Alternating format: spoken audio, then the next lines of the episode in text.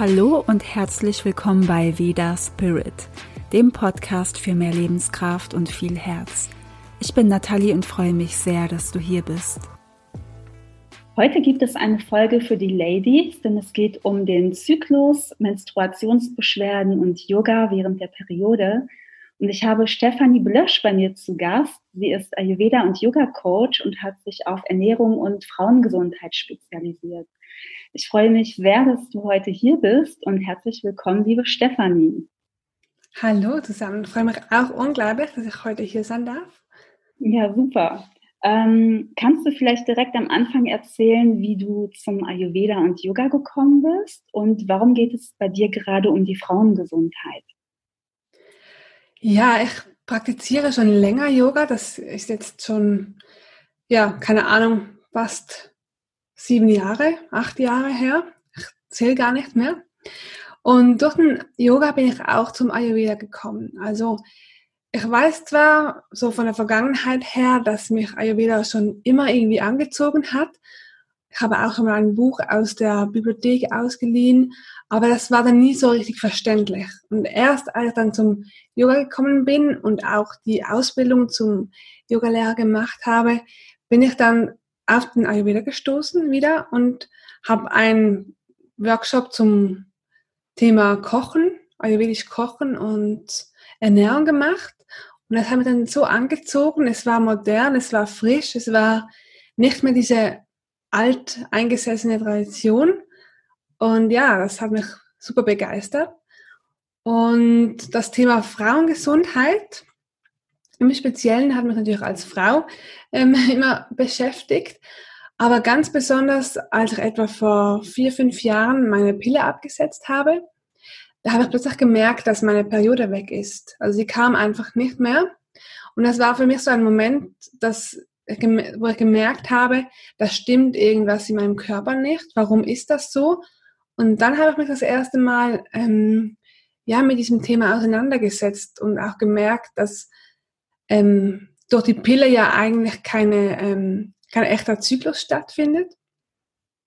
Und das hat mich beschäftigt und gemerkt, dass auch viele Frauen das Gleiche erlebt haben, sich bis anhin auch nicht mit, mit ihrem Zyklus so wirklich beschäftigt haben. Auch in der Schule, da kommt der Zyklus zwar kurz vor in der Biologie, aber so intensiv, was da wirklich vor sich geht, das habe ich dann erst irgendwie Mitte 20 gelernt. Ja. Und das möchte ich weitergeben. Deshalb so mein Schwerpunkt. Ja, das ist super interessant und super schön. Und ich glaube auch, dass ähm, total viele Frauen einfach von diesem Wissen ähm, einfach profitieren könnten. Ähm, es ist ja auch so, dass ganz viele Frauen Schmerzen haben, wenn sie ihre Periode haben ähm, und das als normal sehen. Also es ist ja so mhm. wirklich, ich glaube, das kennst du auch, dass man das einfach, ja, wenn man mit anderen Frauen spricht, dass man einfach auch erzählt, dass man wieder Schmerzen hat oder sich einfach unwohl fühlt. Ähm, kannst du vielleicht sagen, was ein normaler Zyklus überhaupt ist? Also ist es mhm. normal, Schmerzen zu haben oder eher nicht? Also was ist da überhaupt das Normale? Mhm. Ähm, knüpft vielleicht da an, an den Ayurveda, weil im Ayurveda geht es immer darum, in Balance zu kommen. Und wenn man Schmerzen hat, dann ist es eigentlich ein Anzeichen von Dysbalance. Also kurz, um die Frage kurz und knapp zu beantworten. Nein, es ist nicht normal, dass man Schmerzen hat im Zyklus. Natürlich können verschiedene ähm, Unterleibskrämpfe auftreten, einfach weil durch die Blutung natürlich auch etwas losgelassen wird, aber so wirklich schmerzhaft soll das nicht sein. Ähm, wir sprechen dann auch ja über die PMS-Symptome, also die prämenstruelle Symptome. Ja. Und die werden dann einfach so zusammengefasst in, das, in die ganzen schmerzhaften, ähm, das Auftreten der Symptome. Und ein normaler Zyklus, aus dem Schulbuch jetzt mal so genannt, weil da ist natürlich jede Frau auch wieder individuell ja. Das ist auch das Schöne am Ayurveda, dass wir da natürlich ähm, verschiedene Dosha-Typen auch haben und das natürlich auch Auswirkungen hat auf unseren Zyklus. Und ein normaler Zyklus ist ungefähr 28 Tage. Manche sagen auch 29,5, weil sie dann den Zyklus mit dem Mondzyklus gleichsetzen, was ich auch immer sehr schön finde. Und die Blutung dauert so drei bis fünf Tage. Ähm, bei der Blutung ist es so, dass man von einer normalen Blutung spricht oder von einem normalen Zyklus, wenn sie rot ist, also knallrot, nicht irgendwie dunkelrot oder klumpig, sondern wirklich ein schönes Blutrot, das man auch auswaschen kann. Mhm. Das sieht man vor allem natürlich, wenn man zum Beispiel eine Menstruationstasse oder wenn man Binden verwendet, dann sieht man das ganz gut, wenn man sich das mal für sich selbst testen möchte. Mhm. Und eben Schmerzen sind auch nicht normal. Okay, und ähm, du hast ja auch schon das PMS-Syndrom ähm, angedeutet. Kannst du nochmal erklären, was genau PMS bedeutet und wann eine PMS eine PMS ist? Weil ich habe auch die Erfahrung gemacht, wenn ich mit anderen Frauen gesprochen habe, dass die meisten auch sagen, ja, ich habe PMS, aber wann ist wirklich eine PMS eine PMS? Weil wir Frauen haben ja oft auch, bevor wir unsere Menstruation bekommen, in den Tagen davor, oft, also es ist ja auch sehr individuell, aber wir merken ja oft, dass unsere Periode bald kommt und bei jeder Frau ähm, zeigt sich das auch anders. Aber ist ein bestimmtes Anzeichen auch ein PMS oder gibt es auch Anzeichen, die Periode zu bekommen, die einfach nur natürlich sind? Mhm. Ja, ist eine gute Frage. Also weil PMS, das um auf Deutsch oder auf Englisch heißt es Prämenstrual Symptoms, also alle Symptome, die da vor der Periode auftauchen. Und wenn man sagt, ich habe PMS, dann verallgemeinert man das Ganze und wirft es in einen Topf. Und ich glaube, das kommt auch daher, dass es immer noch ein sehr großes Tabuthema ist, dass man nicht wirklich darüber spricht, dass es irgendwie auch normal angesehen wird, dass man PMS-Symptome hat. Und ja, die Schmerzen dann eben auch abgetan werden. Das erlebe ich auch oft mit Klienten, die beim Frauenarzt waren und die von ihren Schmerzen berichten und dort ein starkes Schmerzmittel bekommen oder eben das einfach, ja, ist normal.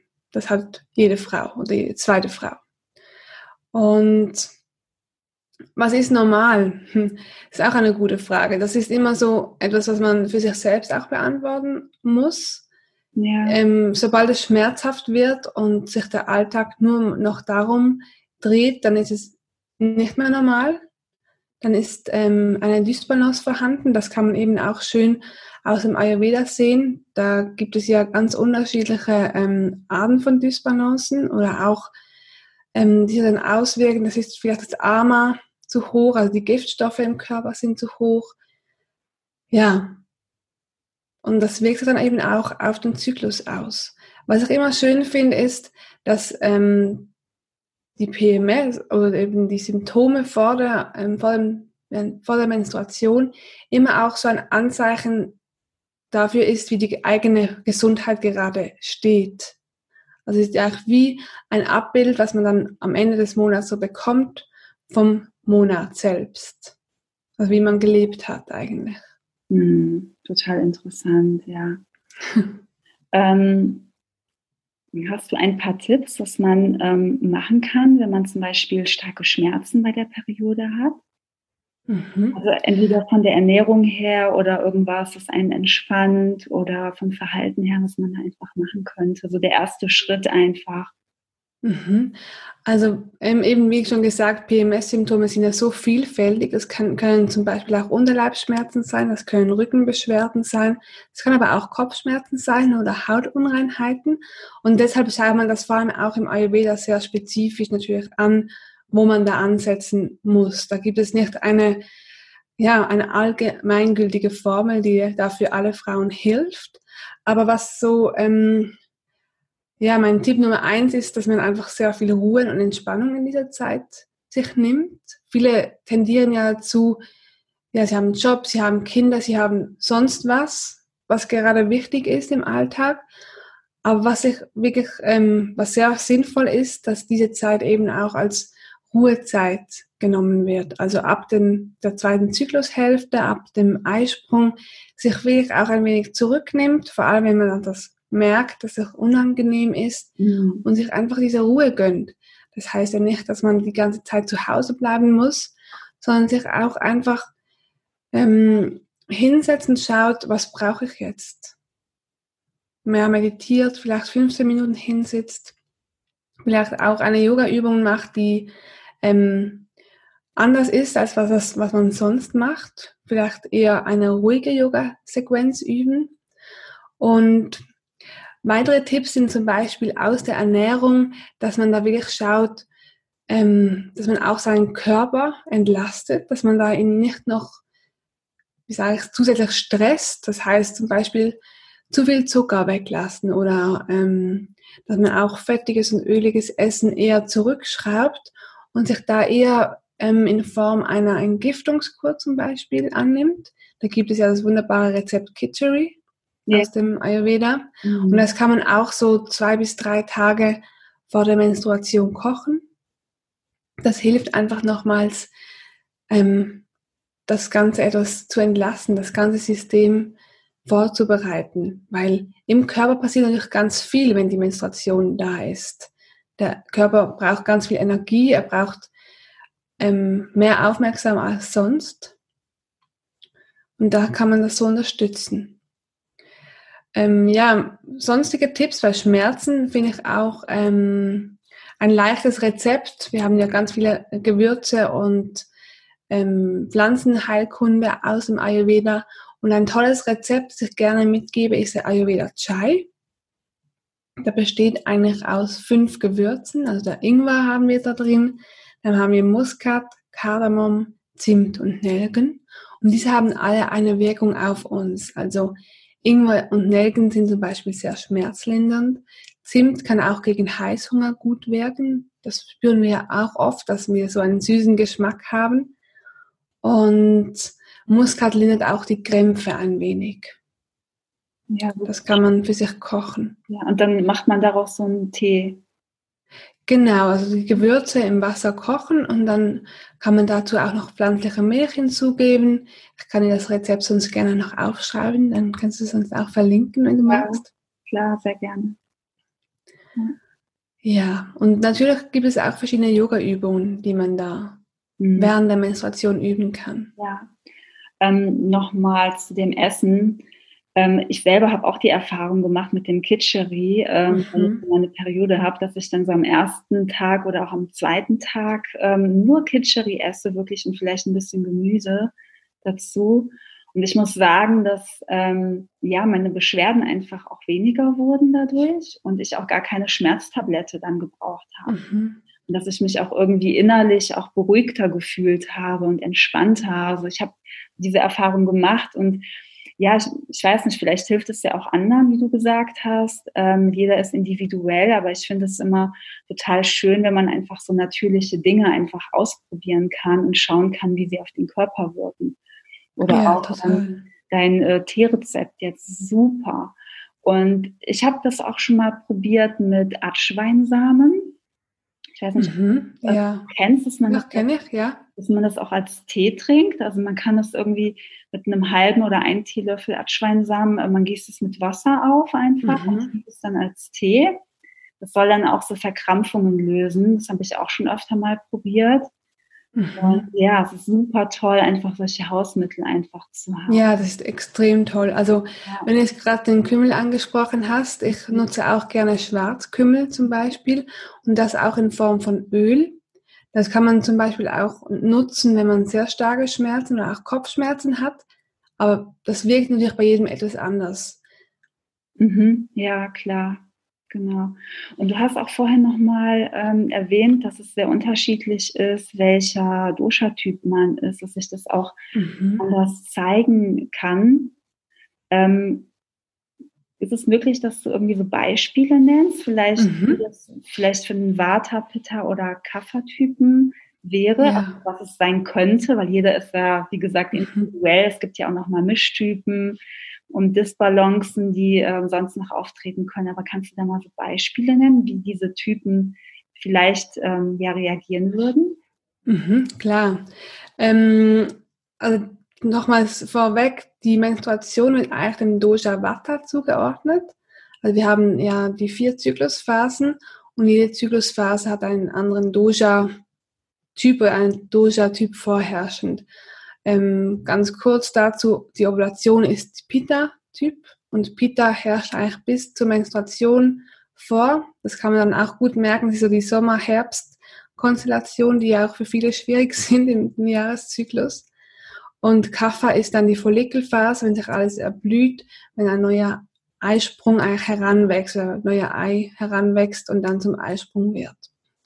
Und während der Menstruation, eben wenn man schon Vata-Typ ist, dann ist man, dann spürt man das natürlich vor allem sehr unruhig, dann ist alles nochmals zusätzlich erhöht. Und das kann sich auch sehr stark mit unseren Rückenschmerzen ähm, mhm. aus, äh, zeigen oder mit ähm, Bauchkrämpfen. Das wäre eher Dinge, die man dem Vata-Dosha zuordnet.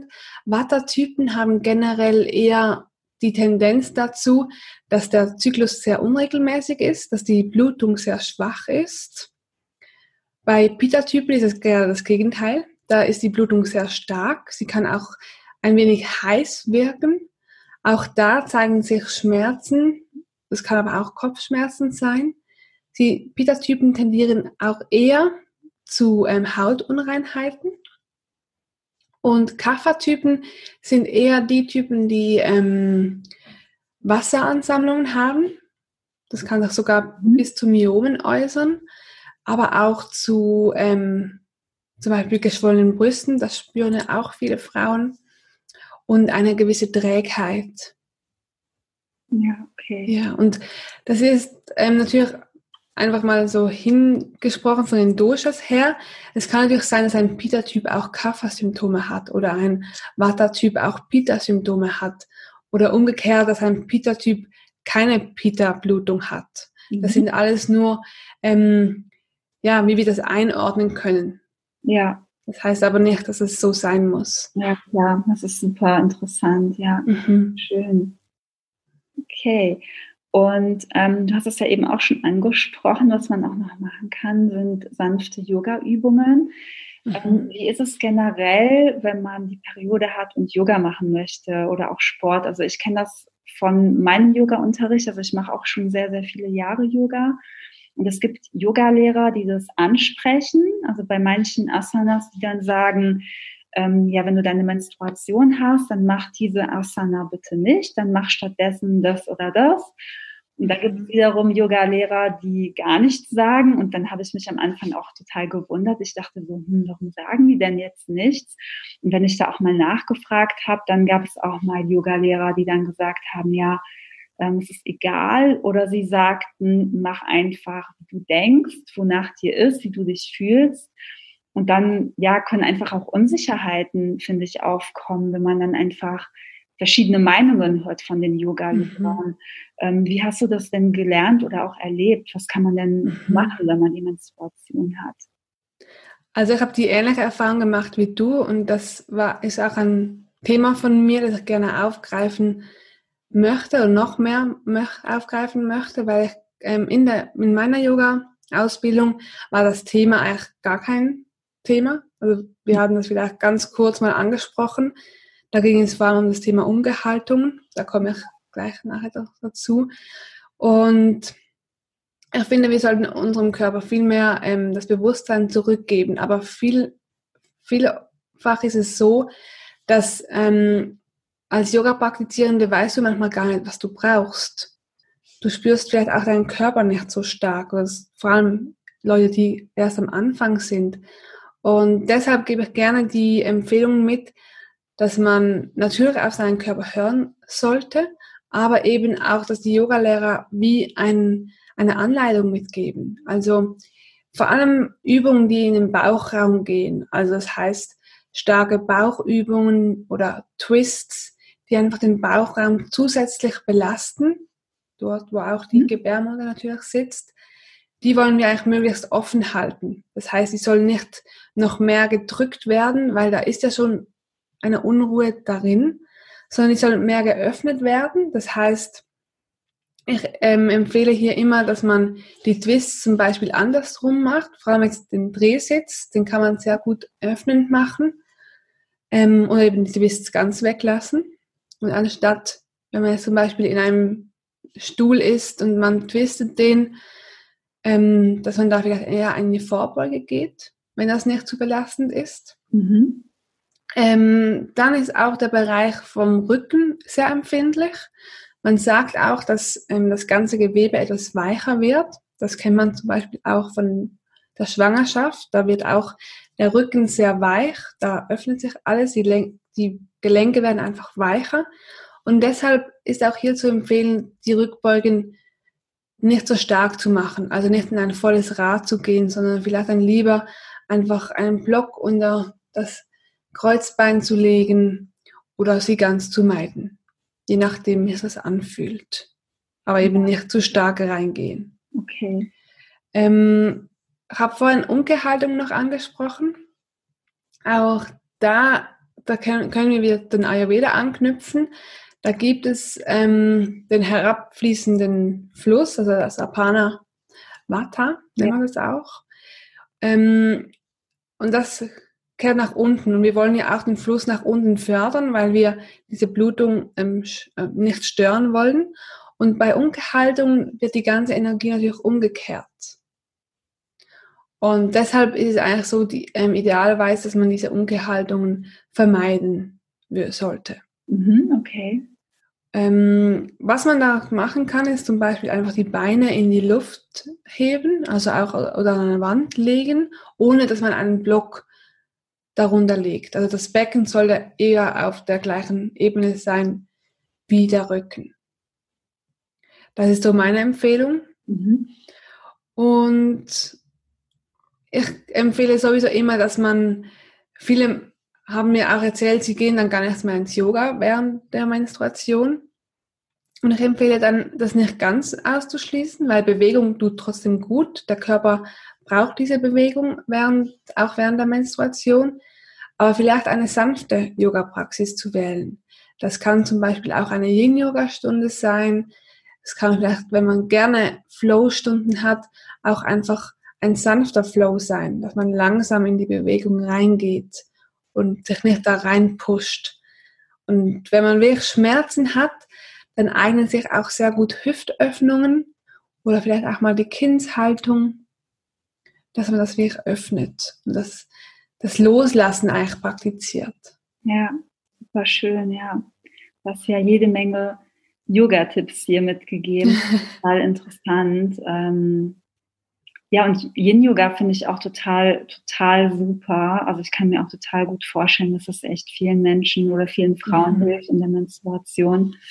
Ähm, ich denke aber auch, dass wenn Frauen sehr starke Schmerzen haben, dass sie vielleicht auch gar nicht anders können, äh, als zu Hause zu bleiben und einfach zu liegen. Also ich kenne das von mir selber auch, dass wenn ich wirklich sehr starke Schmerzen habe, und eigentlich zum Yoga wollte, dass ich dann auch mal zu Hause geblieben bin, wenn es wirklich schlimm war. Mhm. Ähm, weil ich gedacht habe, nee, ich möchte jetzt auch gar nicht mehr aus dem Haus und irgendwas ja. machen. So am ersten Tag oder so. Aber mhm. meistens bin ich zum Beispiel auch der Typ, der die Bewegung dann auch ja, braucht oder auch gerne mag, weil es kann sich ja auch mal was lösen von den ähm, von diesen ganzen Anspannungen, ne, wenn man es auch richtig macht.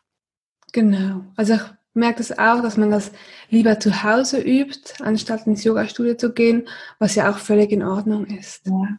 Und ich finde auch, wenn man in so einer Yoga-Stunde ist, im Yoga-Studio, dass man dann auch ruhig ab und zu ähm, ja eine Pause einlegt oder halt in die Kindshaltung geht oder was anderes macht, dass man einfach nicht ständig das mitmacht, was die anderen mitmachen, einfach, wenn man sich gerade ja einfach anders fühlt, ne? Und dass man ähm, einfach das tut, was einem gerade gut tut und nicht einfach so mhm. mitmacht, nur weil die anderen mitmachen. Total. Ich glaube, das ist auch für manche eine Herausforderung, dann ähm, nicht so mitzumachen wie die anderen. Ja, total. Das ist auch das, was ich vorhin gemeint habe, mit sich Ruhe zu gönnen, dass man das wirklich aktiv auch macht. Ja. Ähm, auch eine schöne Praxis, die man wunderbar zu Hause üben kann, ist ja zum Beispiel eine Yoga Nitra Session, dass man sich einfach hinlegt Yoga Nidra übt, also Yoga des Schlafes. Mhm. Er schlaft dann meistens ein, aber das ist ja auch wie eine Entspannung, eine Körperreise, wo man einfach nochmals nachspürt, wie es einem geht. Ja, ja. Ja, weil Yoga ist ja auch so vieles und Yoga bedeutet nicht immer da diese ähm, ja, schnellen Asanas durchzurasseln. Ne? Also es gibt ja verschiedene Yoga-Arten, verschiedene Schnelligkeiten und da sollte einfach jeder mal schauen, was für einen selber gut ist in der jetzigen mhm. Situation. Ja, auf jeden Fall. Super schön. Ähm, hast du vielleicht noch irgendeinen letzten Tipp für die Frauen, was sie irgendwie machen könnten? Ähm, ja, wenn sie vielleicht auch unregelmäßig ihre Periode haben oder irgendwelche Schwierigkeiten dabei, womit ähm, könnten sie sich vielleicht auch beschäftigen oder irgendwie nachlesen oder irgendwas für sich tun? Mhm. Ich denke immer, ähm, wir haben ja sehr viel über den, die körperlichen Aspekte gesprochen. Ja. Und es ist natürlich immer ein Zusammenspiel. Also zum einen natürlich vom Körper, aber dass man sich auch geistig damit befasst und auch auf seelischer Ebene damit befasst, wie es einem geht, dafür auch mal tiefer reinschaut und das ähm, zusammenbringt. Ja. Und ja, was ich immer ähm, rate, ist, dass man sich wirklich Hilfe holt, dass man jemanden holt, dem man auch vertrauen kann, dass man das nicht, dass man es auch ernst nimmt, vor allem wenn es dann häufig der Fall ist. Und dass man einfach auch den Dysbalancen, ja, diesen, diese Wertschätzung gibt. Und das nicht versucht von sich zu stoßen und sagen, okay, jetzt ist halt wieder diese Zeit, sondern dass man das auch wie ein annimmt als einen Teil von sich. Ja. Ähm, hast du auch die Erfahrung gemacht, dass es bei vielen Frauen so ist, dass wenn sie ja wie du es gerade erklärt hast, wenn sie das von sich so wegstoßen oder nicht annehmen, wie es ist, dass sie dann eher mehr leiden? Oder dass es dann mehr Disbalancen mhm. gibt? Ja, so ganz konkret ist noch schwierig, das zu beantworten, ob das so ist. Aber ich denke schon, dass man, wenn man sich diesem Problem eher annimmt, dass dann auch eher eine Lösung entstehen kann. Ja. Und wir haben ja sehr viel auch über ähm, ja, kurze Lösungswege gesprochen. Ja. Es ist natürlich so, dass man da schon mit verschiedenen Kräutern kurzfristig auch unterstützen kann. Mhm. Aber ich denke, es ist immer auch wichtig, das Problem langfristig anzuschauen und hin, zu, sich zu hinterfragen, was kann man dann noch tun. Ja. Wenn man das möchte. Natürlich, es gibt ja. auch für alles eine Pille oder eine, eine Schmerztablette, aber wenn man sich den Weg annehmen möchte und sich dem öffnet, dann sollte man sich auch wirklich ja, dem Schatten eigentlich aneignen. Man kann nicht nur ja, auch nicht nur das, das Licht blicken, das schön ist, sondern eben auch die Schattenseite annehmen und versuchen, ja, klarzukommen und sich das dann auflösen kann für sich selbst. Mhm. Super schön, ja. Ähm, ich habe auch so ein Buch ähm, darüber mal gelesen und habe dann auch für mich so überlegt, ähm, was denke ich überhaupt darüber, äh, mhm. über, über meine Menstruation und wenn ich sie bekomme oder kurz vorher, wie sind meine Gedanken dazu? Und ich habe auch gemerkt, dass ich dann immer dachte, oh nein, jetzt kommt es schon wieder. Und das kommt ja Monat für Monat. Und dann ist mir erst so richtig bewusst geworden mit diesem Buch, dass, ähm, dass es einfach natürlich ist, dass ich ähm, ja viele Vorteile dadurch auch habe und dass es auch total schön sein kann. Und dann habe ich einfach geschaut, okay, wie kann ich jetzt anders damit umgehen in meinem Kopf? Und ja, seitdem freue ich mich eher darüber mhm. und ähm, empfinde das gar nicht mehr als so lästig. Und da hat sich bei mir auch ein bisschen was verändert. Also es ist trotzdem Monat für Monat immer noch unterschiedlich. Mhm. Aber irgendwas hat sich auf jeden Fall geändert. Es ist einfach besser geworden, auch mit Schmerzen ja. zum Beispiel. Und klar, es ist bei jeder Frau anders, aber das war auch meine Erfahrung. Und ich finde auch, wenn man sich so ein bisschen mit dem Thema befasst oder auch ein bisschen mehr oder auch so einen tollen Ayurveda-Coach ähm, wie dich dann hat, der sich ähm, mit so einem Thema befasst, dann kann man einfach ähm, für sich selber einfach so viel lernen und die Erfahrungen sammeln, neue Erfahrungen auch machen. Ja, total. Mhm. Also es hat bei mir auf jeden Fall auch einen Shift ausgelöst, dass, ja, dass ich einen anderen Bezug dazu bekommen habe, zu meiner Menstruation, weil ich mich damit beschäftigt habe. Ja, super schön, ja. Schön. Ähm, sag mal, ähm, wie, wie, arbeitest du? Magst du das vielleicht noch mal kurz erzählen? Du machst ja auch ähm, Coachings, glaube mhm, ich. Genau. Kurz was zu deiner Arbeit erzählen und ähm, wie man dich finden kann. Ja, also ihr findet mich auf feelgoodlife.ch, also ich bin auch das, aus der Schweiz. Aber ich biete die Coachings, ja, ich biete die Coachings auch online an, also über Online-Video-Tools, aber natürlich auch bei mir in meinem kleinen Studio. Und ja, wie ich arbeite, das ist immer sehr individuell. Ich ähm, wende Tools von Ernährung, Yoga und Ayurveda an und das zeigt aber immer sehr individuell, was die Frau gerade braucht, weil in dem Coaching geht es nicht darum, einfach Empfehlungen abzugeben, sondern es geht darum, die Person zu begleiten und mitzunehmen und wirklich konkret was am eigenen Alltag zu ändern, so dass es natürlich auch passend ist und nicht nur einfach aufgedrückt wird. Ja. Okay, super. Ja, ich ähm, danke dir sehr für dieses tolle Gespräch. Und ich denke auch, dass ja viele Frauen, die das jetzt hören, auch total viel mitnehmen konnten. Ja, das wünsche ich mir sehr. Ja, schön, super. Danke dir und ja, ich wünsche dir auf deinem Weg noch alles Gute. Danke, das wünsche ich dir auch. Dankeschön.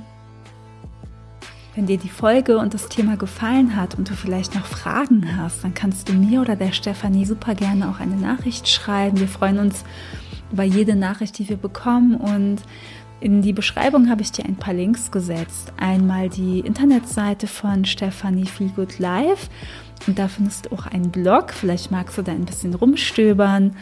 Ähm, dann gibt es einmal das Chai-Tee-Rezept und ich habe dir noch einen Link für das Kitscheri-Rezept reingetan und ähm, das Instagram-Profil von Stefanie. Ja, und ich hoffe, die Folge hat dir gefallen. Ich fand es super spannend und ich würde mich freuen, wenn du beim nächsten Mal wieder dabei bist. Bis bald, deine Nathalie.